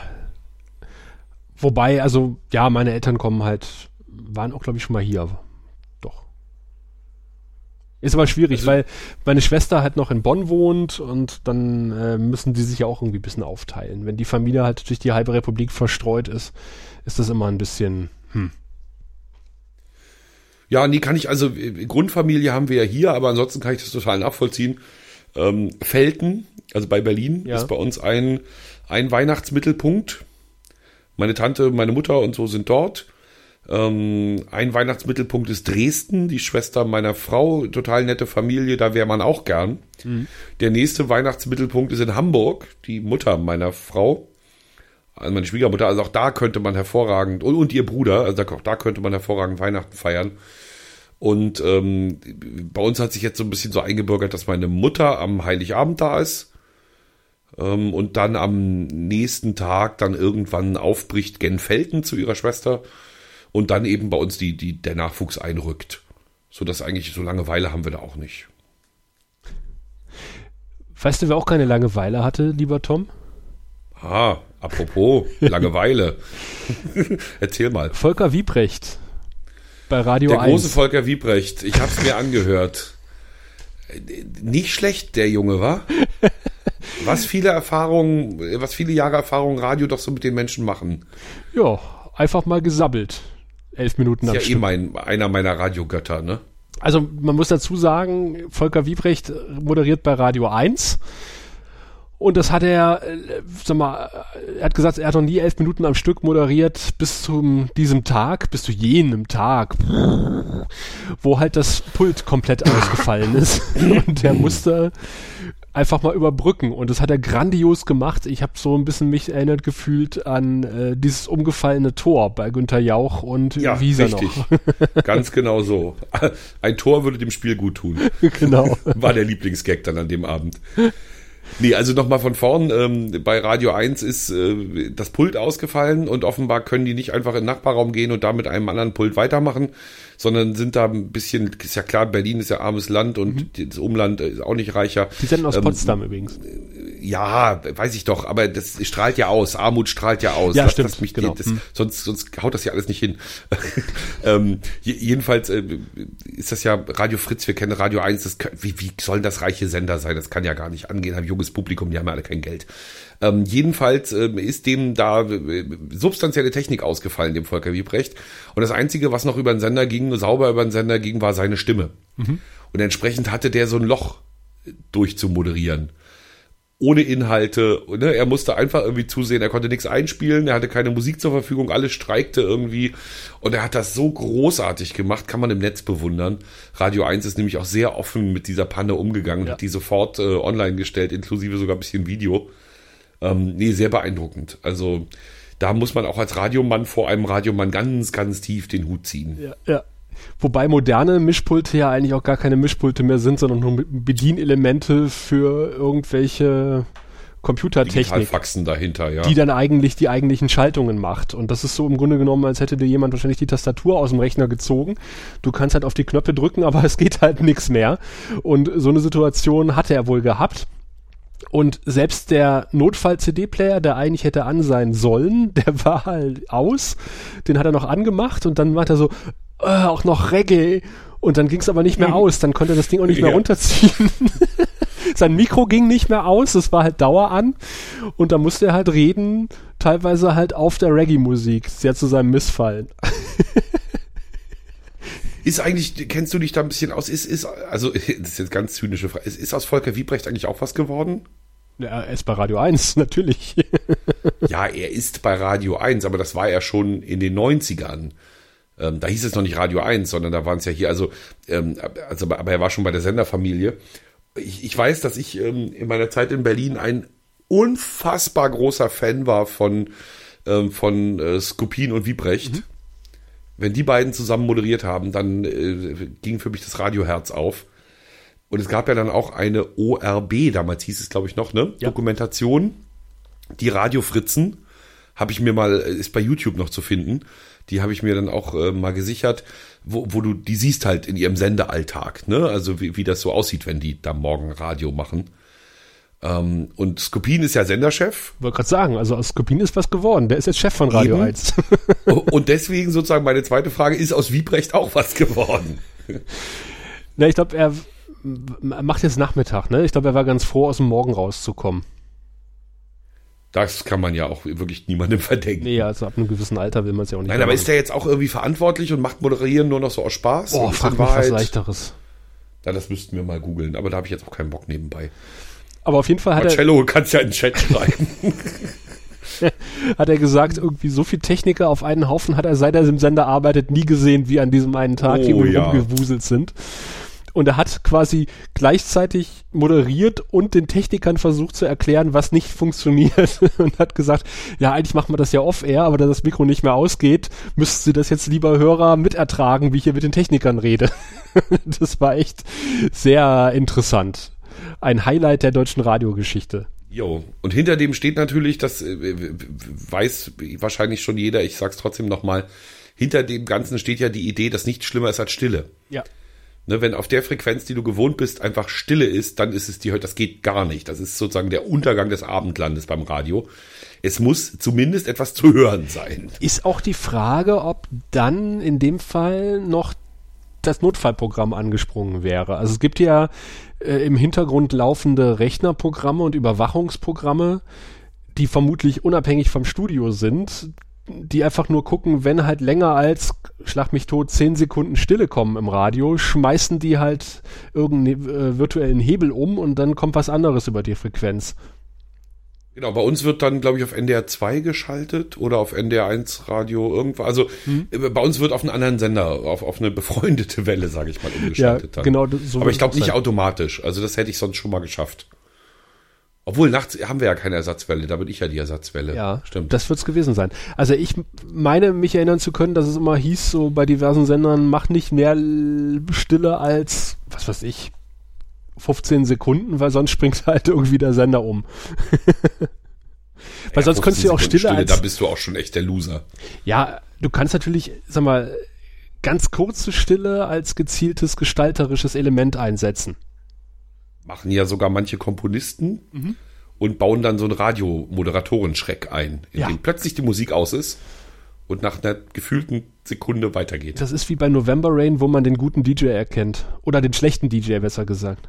Der dann vor dem zweiten Teil einfach mal ausblendet. Jo. So wie bei uns in der Radioversion von Black Magic Woman. Da, wo es losgeht, wird ausgeblendet. Ja. Wobei, glaube ich, November Rain eher selten im Radio kommt. Dafür ist es zu lang. Black Magic Woman auch, weswegen sie dann dort ausblenden. Ja. Oder in Santana. Gada, Gada da Viva, 15 Minuten. Nee, außerdem sind bei uns gerade, mhm. außerdem sind bei uns gerade Großkampftage. Also ja, bei uns ist gerade, mhm. ja, aber es ist gar nicht so sehr mit Weihnachten zu tun, sondern mit zwei Programmaktionen, die wirklich, ähm, also ich, ich sehe im Moment im Funkhaus Kollegen, die habe ich noch nie gesehen. Also die müssen das Jahr über irgendwo in der Tiefgarage überwintert haben und kommen jetzt raus zu den Großprojekten, werden die vorgeholt. Ähm, ein Großprojekt ist Hand in Hand, das ist unsere große Spendenaktion beim NDR in diesem Jahr für die äh, Palliativ- und Hospizdienste in, im Norden. Also der ganze NDR macht eine große Spendenaktion mit einem Spendenzweck. Und Hospiz- und Palliativdienste, da äh, geht's ja gleich los, da schluckt man gleich und hat gleich so ein bisschen einen kleinen Krampf ums Herz. Ähm, das betrifft natürlich jeden irgendwie. Mhm. Ne? Also jeder hat schon mal irgendwie einen Trauerfall zu beklagen gehabt und Ähm, viele eben auch äh, haben Ende, das Ende von Menschen erlebt, das eben nicht plötzlich kam, sondern langsam. Und dafür sind natürlich solche Hospiz- und Palliativdienste un unersetzlich. Äh, die braucht man genau dafür. Und diese Hand-in-Hand-Spendenaktion gipfelt immer in einem Spendentag. Da werden dann bei uns im Hörfunkstudio, also da, wo wir eigentlich Hörfunk senden, mhm. wird dann ein richtiges Callcenter aufgebaut. Ein richtig, so mit, genau weiß so ich nicht, das vorgestellt. neun Plätzen, glaube ich. Und äh, auf diesen Plätzen sitzen dann äh, wechselnd Mitarbeiter, Moderatoren, Verantwortliche aus dem Sender und Promis. Also Dieter Maschine Birr, der, der Chef von den Pulis zum Beispiel, war da. Ach, Katrin Sass mhm. war da. Unser Störtebecker, hier der Schauspieler, der den Störtebecker spielt, bei den Störtebecker Festspielen war da. Also äh, war schon ein bisschen Prominenz anwesend. Ähm, Hassbecker hier, Gitarrist von Silly. Ähm, also doch, also für, für, finde dafür, dass das der NDR war da wirklich schon echt was los. Frau Merkel hat eine Grußbotschaft gesendet. Ne? Die mhm. hat ja ihren Wahlkreis bei uns im Sendegebiet und hat äh, den Leuten auch nochmal gesagt, hier seid so nett, ne? Hospiz Palliativdienste, voll wichtig, bitte spenden. Und das Ganze ist ja aber mit dem Callcenter-Aufbau und so nicht getan. Sondern du musst ja dann zumindest zwei Sendungen auch, also auch zwei Fernsehsendungen live von dort senden. Mhm. Nämlich einmal das Nordmagazin vom Tag und die Kurzvariante davon Nordmagazin Land und Leute, bereits um 18 Uhr. Ähm, da, dafür muss dann entsprechend Licht aufgebaut werden. Die Kamerateams müssen sich mit einer Steadicam, weil auf dem Teppich keine, keine, keine Rollkameras funktionieren, mit einer Steadicam müssen die sich dann da positionieren. Mhm. Das heißt, wir müssen auch Kameraleute haben, die das können und die entsprechenden Assistenten dazu. Das ist ein bisschen aufwendiger. Ähm, und das war wirklich, also ich glaube, die haben drei Tage aufgebaut, wenn nicht noch länger und haben überall Licht eingebaut, wo ne, alles vollgestellt mit Lampen und mit Technik und hier noch und da noch und wie gesagt dieses Callcenter und ähm, der Hörer, der Zuschauer hat's aber gedankt. 2,4 Millionen war die Spendensumme äh, jetzt wow. vor kurzem. Also ja, nicht nur Mecklenburg-Vorpommern, ne, sondern äh, Nord norddeutschlandweit. ja, okay. Ne, norddeutschlandweit sind also 2,4 Millionen schon mal zusammengekommen. Und es wird eigentlich davon ausgegangen, dass bis zum Ende der, der Spendenaktion, es geht glaube ich noch bis Silvester, kann man glaube ich noch spenden, ähm, die drei Millionen noch überschritten werden. Das ist krass. Also das ist schon mal echt der Hammer. Und, und das ist ja wirklich etwas, was man nicht oft genug betonen kann, ähm, alles, was da an Aufwand für diese Spendenaktion getrieben wird, ist tatsächlich durch die Beiträge gedeckt. Also kein Spendencent geht noch irgendwo anders hin als an den Spendenzweck. Mhm. Es gibt keinerlei Verwaltungskosten etc., sondern oh, wirklich gut, jeder ja. Euro, so wie er reinkommt, ähm, geht da weiter. Und da haben wir in der Vergangenheit haben wir schon Multiple Sklerose-Projekten geholfen im Land. Wir haben im vergangenen Jahr für die Flüchtlingsarbeit im Land gespendet und ne, solche Geschichten. Was ein bisschen hart ist, ist, dass äh, Kinderkrebs hatten wir auch schon, die Kinderkrebsforschung haben wir unterstützt. Was natürlich ein bisschen hart ist, ist, dass ja immer im Vorfeld auch entsprechende Beiträge für die, für die Medien produziert werden müssen, also für Hörfunk und Fernsehen. Mhm. Und die Kollegen, die jetzt so zwei, drei Beiträge zur Hospiz- und Palliativarbeit gemacht haben, die beneide ich nicht. Also die brauchten wirklich ganz feines Sensorium, viel Sensibilität und mhm. andererseits natürlich ein dickes Fell, um das alles wegzustecken. Also ich habe zum Beispiel einen Beitrag gesehen über eine Kindertrauergruppe, wo halt Kinder regelmäßig zusammenkommen und ihre Trauer bewältigen mit Hilfe von, von Fachkräften. Und das hat unsere Reporterin so relativ distanziert betrachtet, ne? Mhm. also so nicht so RTL hier Weichzeichner, Dichte ran und Tränen, sondern mit wirklich ja. einem schönen Abstand, also angenehm. Aber du als Zuschauer, ne, in dem Moment, wo so ein Kind sagt, wen er verloren hat, du, du bist natürlich sofort, geht der Film im Kopf an, ne? Also mhm. sofort siehst du, dass da eine ganze Familie hintersteht und was das dann bedeutet und was es auch für so ein Kind bedeutet. Und ähm, das braucht, wie gesagt, viel Feingefühl. Ähm, zynisch sagt man dann natürlich irgendwann, ho, ho, ho, schöner Sterben mit dem NDR. Ähm, aber in Wahrheit ist es natürlich eine großartige Aktion, die, die, also wie gesagt, auch den Leuten, die daran mitarbeiten, echt viel abverlangt. Ja. Ähm, ich habe mal. Naja, das jedenfalls ein Großkampftag bei uns. Den mobilen äh, Kinderhospizdienst hier in der Gegend ein bisschen begleitet. Das ja, dann weißt du ja ungefähr. Hm. Ganz interessant. Aber ich meine, Hospizdienst, äh, denkt man immer als erstes ans Sterben, was immer so ein bisschen mitspielt. Aber da geht's ja auch um die Betreuung einfach, gerade beim Kinderhospizdienst, ähm, um die Betreuung von Kindern, die unter Umständen noch relativ lange leben, aber halt sehr großen Pflegeaufwand haben, wo aber irgendwann logischerweise klar ist, die haben nicht so eine hohe Lebenserwartung wie in Anführungszeichen normale Kinder. Und äh, das war auch ganz interessant, wie halt auch die Eltern und die Betreuerinnen und Betreuer mit, mit, mit sowas umgehen. Das war für mich auch, ja, so, puh, schwierig, aber man, man gewöhnt sich dran. Also man, wenn man natürlich mit den Leuten äh, zu tun hat, für die das dann in Anführungszeichen auch ganz normal ist, mit diesen Kindern umzugehen, gewöhnt man sich auch irgendwie ein bisschen dran. Aber es ist wirklich kein einfaches Thema, damit, damit irgendwie. Nein, und du musst ja auch ja. die Worte dafür finden. Ne? Du musst ja auch wirklich ähm, dich der Sache irgendwie nähern. Das soll einerseits nicht kitschig sein, weil mhm. du bist und bleibst nun mal Journalist. Du sollst hier ja nicht, äh, ne, du sollst ja hier jetzt nicht irgendwie, wie gesagt, so RTL-Weichzeichner und Tränen, sondern du sollst ja, wenn es geht, schon ja. noch, schon noch äh, distanziert, also sollst ja schon noch deine Aufgabe wahrnehmen. Und nichtsdestotrotz willst du natürlich Menschen rühren, das ist ohne Frage. Und das äh, haben, wie gesagt, die Kollegen in diesem Jahr echt toll hingekriegt. Ich weiß, ich habe selber mehrere Jahre da mitgemacht bei der Aktion und habe für ein Hörfunk Stücke gestrickt. Ähm, ich hatte dann aber in einem Jahr den Fall, dass ähm, ging es um Kinderkrebs, dass wir dann plötzlich eine Betroffenheit in der Familie hatten. Mhm. Und da habe ich dann ähm, aufgehört. Da habe ich dann gesagt, okay, das, also dieses Jahr konnte ich dann nicht weitermachen. Da habe ich den Job tatsächlich abgegeben. Mhm. Ich war jetzt ähm, in der Erstaufnahme der Flüchtlingsunterkunft, nee, also Außenstelle der Erstaufnahme des Landes Brandenburg in Doberlo-Kirchhain. Das fand ich sehr interessant. Also ich bin ja öfter gewesen. Ganz am Anfang haben die Leute da in Zelten untergebracht. In beheizten Zelten, die die Bundeswehr normalerweise benutzt. Und dann haben sie die ehemalige Kaserne aber umgebaut und vor einem guten Jahr sind da die ersten Bewohner eingezogen. Und äh, das soll halt knapp. dauerhaft die Außenstelle für Familien werden.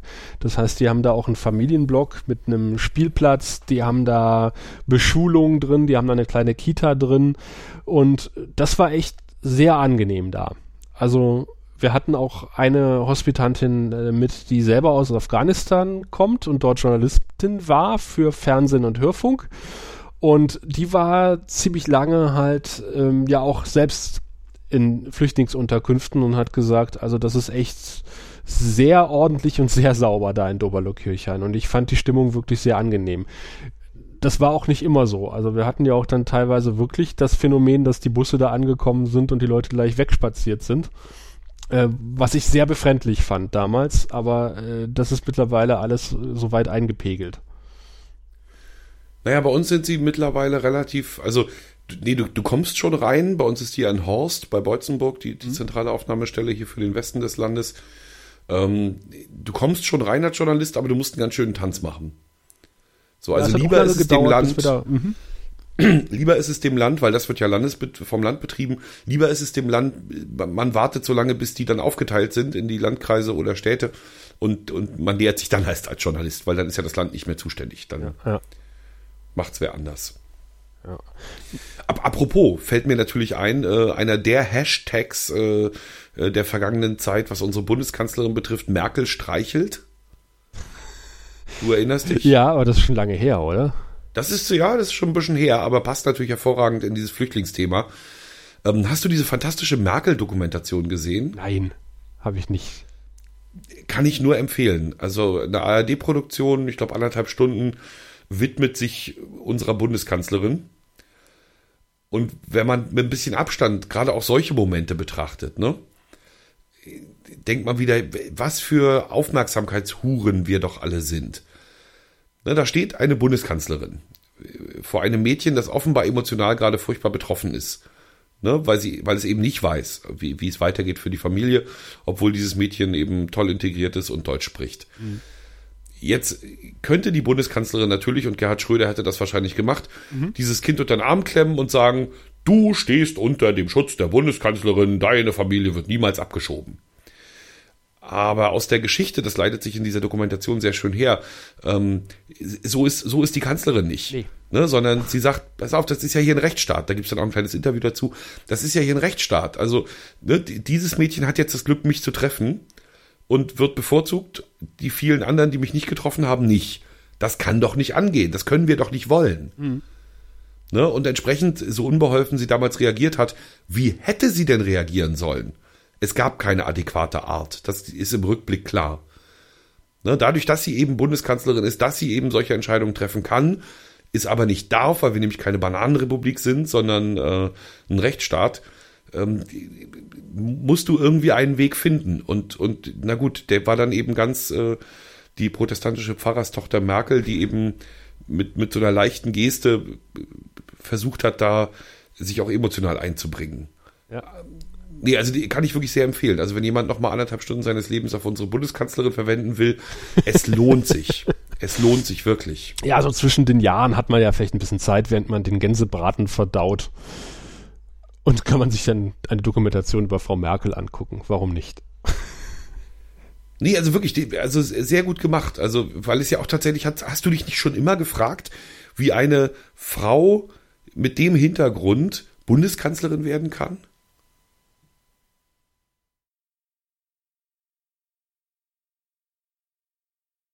Ich hoffe, du tauchst jetzt gleich wieder meinen Kopfhörern auf. Ich höre dich nämlich gerade gar nicht. Nee, nee, du warst weg.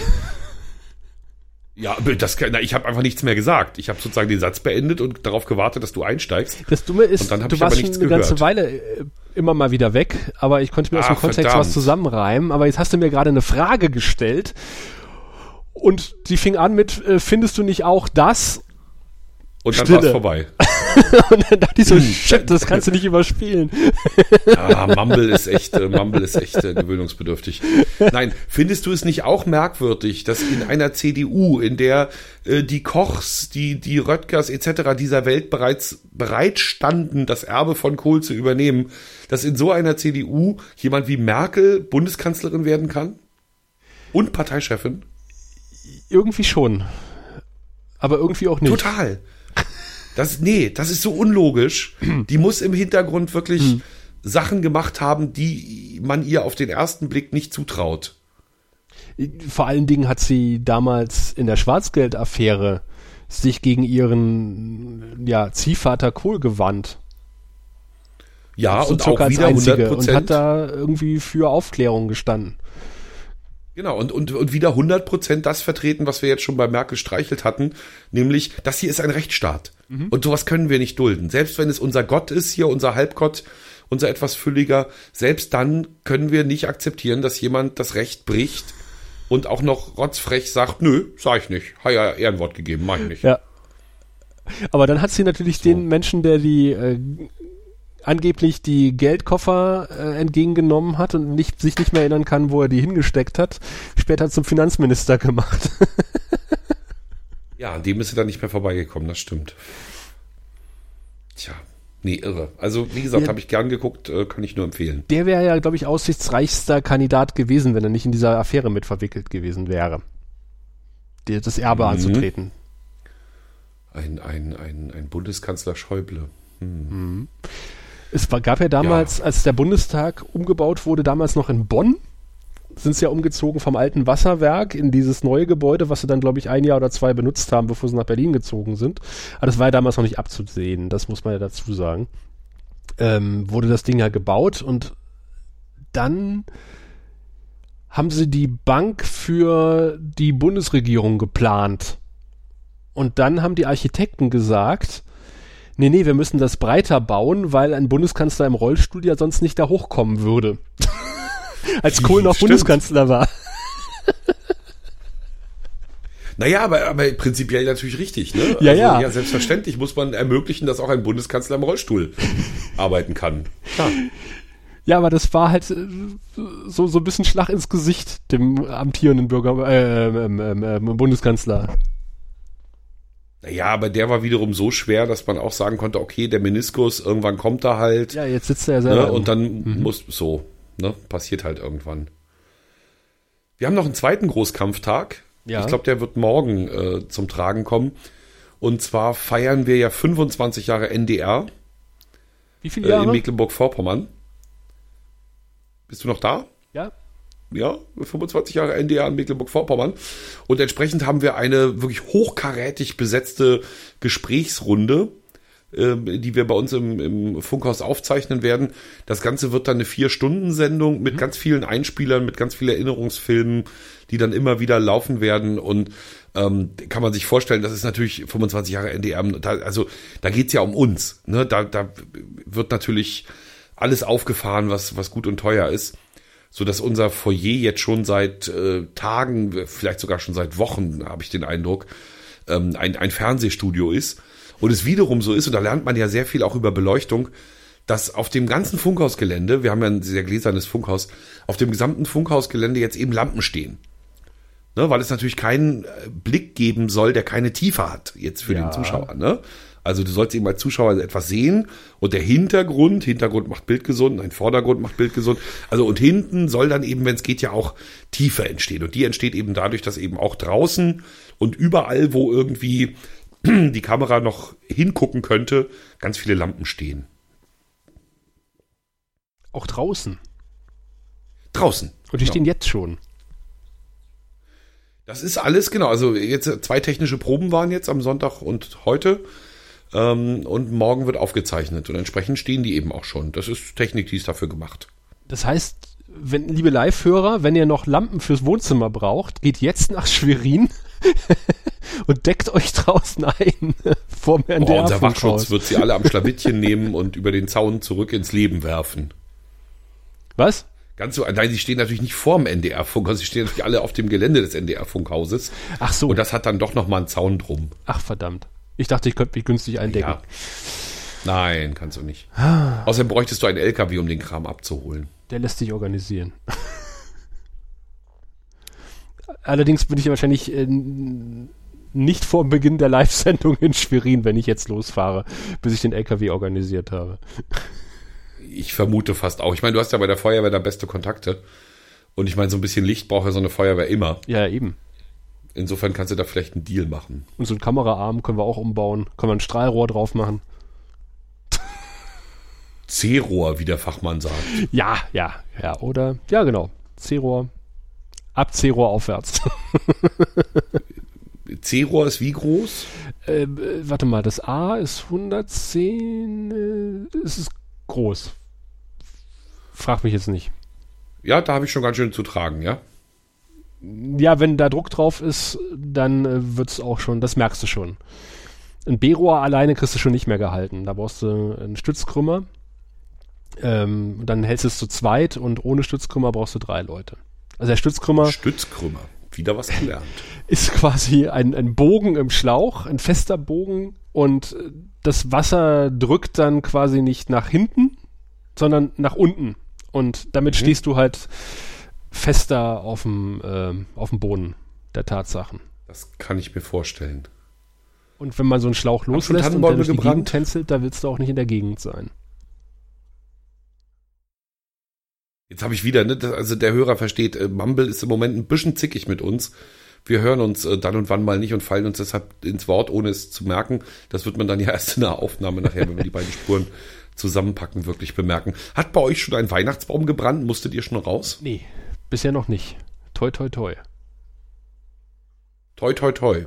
Ja, das ist. Ste Warte mal, war bei uns in, im Sendegebiet, glaube ich, hat's mal gebrannt. Also jetzt bei uns von der Feuerwehr nicht, aber ich glaube im Sendegebiet hat tatsächlich schon irgendwie ein Weihnachtsbaum oder ein Adventskranz gebrannt.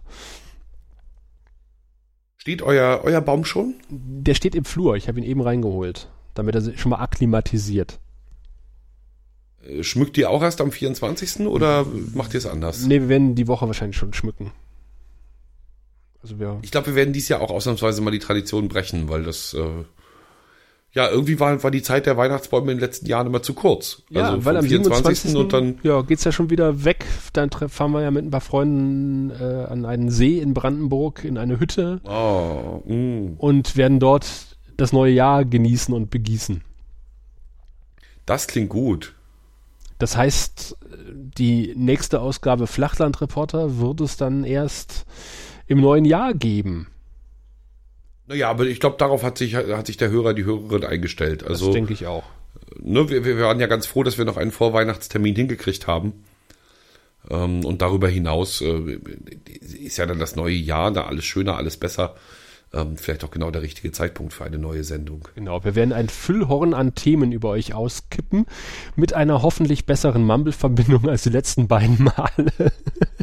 Dann wird Tom auch berichten, wie die Sondersendung zu 25 Jahre NDR Mecklenburg-Vorpommern gewesen ist. Die, die, geht schon wieder los. genau, die können wir uns dann hoffentlich angucken in der Mediathek. Die, die kann ich dann, die kann ich dann verlinken, hoffentlich. Ja, ja, es ist furchtbar. Mumble ist irgendwie gerade, weiß ich nicht. Also wir sind es wahrscheinlich, ne? Ich, ich weiß nicht, ob das meine. Ich meine, gut, ich habe Streaming zu mir hin, funktioniert super. Also insofern würde ich jetzt mal behaupten, dass. Aber schied egal, das können wir ja später untersuchen. Ähm, ja. Ein letztes noch, ich hatte, mhm. ich hatte mal wieder Dorfgeschichte oh. am Sonnabend. Ich war wieder Landschleicher, heißt das ja bei euch, ne? Genau. Und ähm, habe so ein Dorf erkundet und diesmal, also so viel, also ich glaube, ich hatte ein bisschen Glück, jedenfalls was das Arbeitsaufkommen betrifft. Ich war in einem Dorf mit vier Häusern. Mhm. Und das heißt auch noch vier Hausen. Oh nein. Cooler ja, wäre es, wenn es also manchmal heißen würde. Und, und dann sind es nur vier. Und alle würden ähm, fragen, wo ist das, das ist ein Sinn für Absurdität. Nein, in dem Fall haben die schön im Karree ihre vier Häuser hingestellt und ähm, nennen sich auch Vierhausen. Und ich hatte ganz nette Begegnungen. Also war, war hübsch. Ist heute gelaufen. Mit allen acht Bewohnern. Ähm, nein, ich, aber ich wusste, in die, ne, also dieses Haus ist derzeit leer, weil der ist gestorben. Dieses Haus ist derzeit leer, weil die junge Familie, die da gerade eingezogen ist, ist im Urlaub. Dieses Haus ist leer, weil die sind gerade uns vor der Nase weggefahren und wollten partout nicht mit uns reden. Dieses Haus beherbergt mittlerweile vier Wohnungen und siehe da, äh, in fast allen Wohnungen haben wir Menschen angetroffen und alle waren nett zu uns. Das ist ja übersichtlich, ja. Das töpfernde Zimmermädchen haben wir getroffen. Ähm, die äh, Frau aus der Stadtverwaltung, die gern die Füße hochlegt, weil es so schön ruhig ist dort. Ähm, wir haben getroffen Familie Thomsen, sie Grundschullehrerin, er baut Recyclinganlagen. Ähm, ja, so. Also, und, und Kekse gab es auch, Plätzchen und Kaffee und so. War nett gewesen. Mhm. Dann möchte ich auch noch mit einem etwas weihnachtlichem Thema schließen. Ich war nämlich zum ersten Mal seit 16 Jahren, seit ich da arbeite, wo ich jetzt arbeite, in der Kunstgießerei in Lauchhammer, wo deutschlandweit Glocken gegossen werden. Also Glocken für ganz Deutschland sozusagen. Und ja, da haben wir immer mal was im Programm, stimmt. Ach, von, von bei euch hängen auch Glocken aus auch der Lausitz. bei uns hängen, ja. Ah, mhm. okay. Äh, die Glocke, die jetzt gegossen wurde, es war die letzte vor Weihnachten, ging allerdings nach Sachsen in ein Dorf zwischen Dresden und Freiberg und da ist tatsächlich, das fand ich so süß, die halbe Kirchgemeinde angereist, inklusive, inklusive, ja, inklusive äh, Posaunen und Trompeterchor, die dann süßer die Glocken die Klingen intonierten vor der Werkhalle. Dann hat die Fahrerin noch kurz einen Segen gesprochen, da wurde mal kurz noch gebetet, damit der Guss auch gelingt. Und dann sind alle in die Halle hinein geremmelt und haben sich angeguckt, wie die Glosse, Glosse gegocken wurde. Nein, also die Glocke gegossen wurde. Ähm, sehr spektakulär. Also das habe ich auch noch nie erlebt bisher. Ähm, da werden echt Temperaturen freigesetzt. Und da mein Opa Schmied war, äh, fand ich das total spannend, wie sie da mit dem flüssigen Metall angelaufen kamen. Natürlich hat der Glockengießer gesagt, die eigentliche Arbeit beginnt ja schon Monate vorher und er hat anschließend noch erklärt, wie halt die ganzen äh, Gipsabdrücke und aus, aus Holz und, nee, aus Holz nicht, aus Stein und aus Lehm, aus grobem Lehm, dann feinem Lehm, dann nochmal abgekratzt, dann wird eine falsche Glocke angefertigt, dann kommen die Ornamente ran, dann wird das alles mit Talg eingeschmiert, dann kommt die äußere Schicht rum, dann wird das wieder kaputt gemacht und äh, es ist echt viel Aufwand, so eine Glocke zu machen, das ist auf jeden Fall äh, klar geworden. Und das eigentliche Gießen ist halt, ja, innerhalb von fünf Minuten erledigt und dann muss man halt noch ein paar Tage warten, bis das Ding abgetrocknet ist, abgekühlt ist.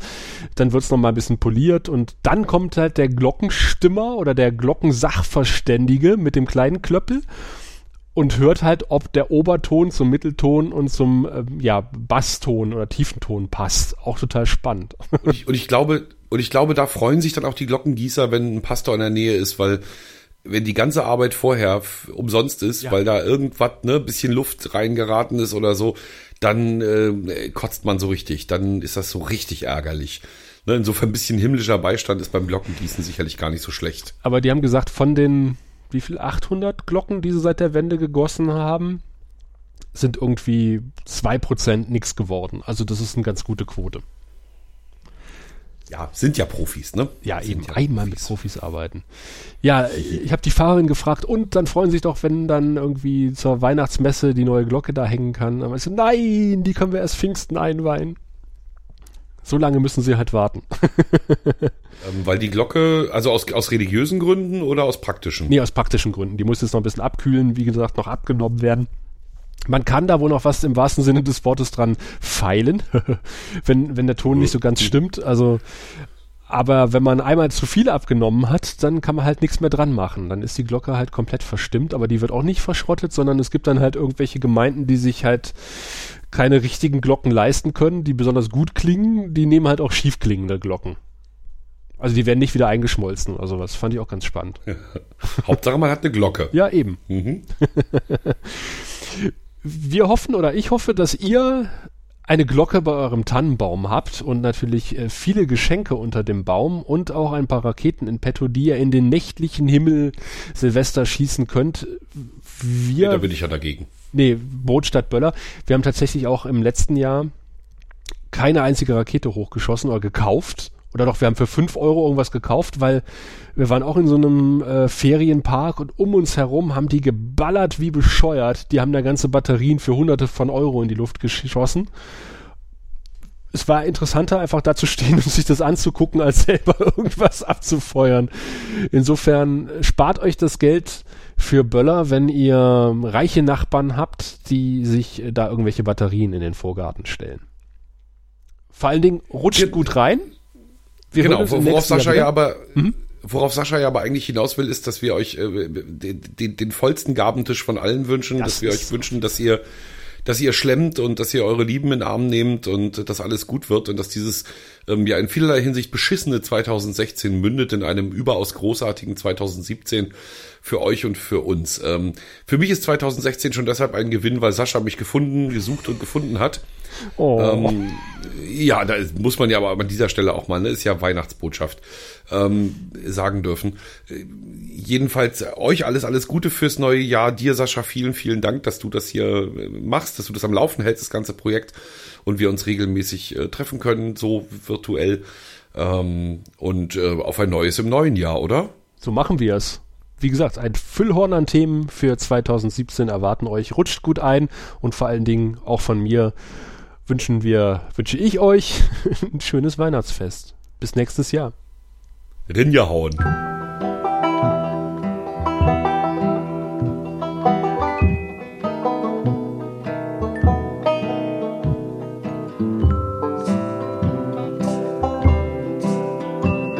Die Flachlandreporter.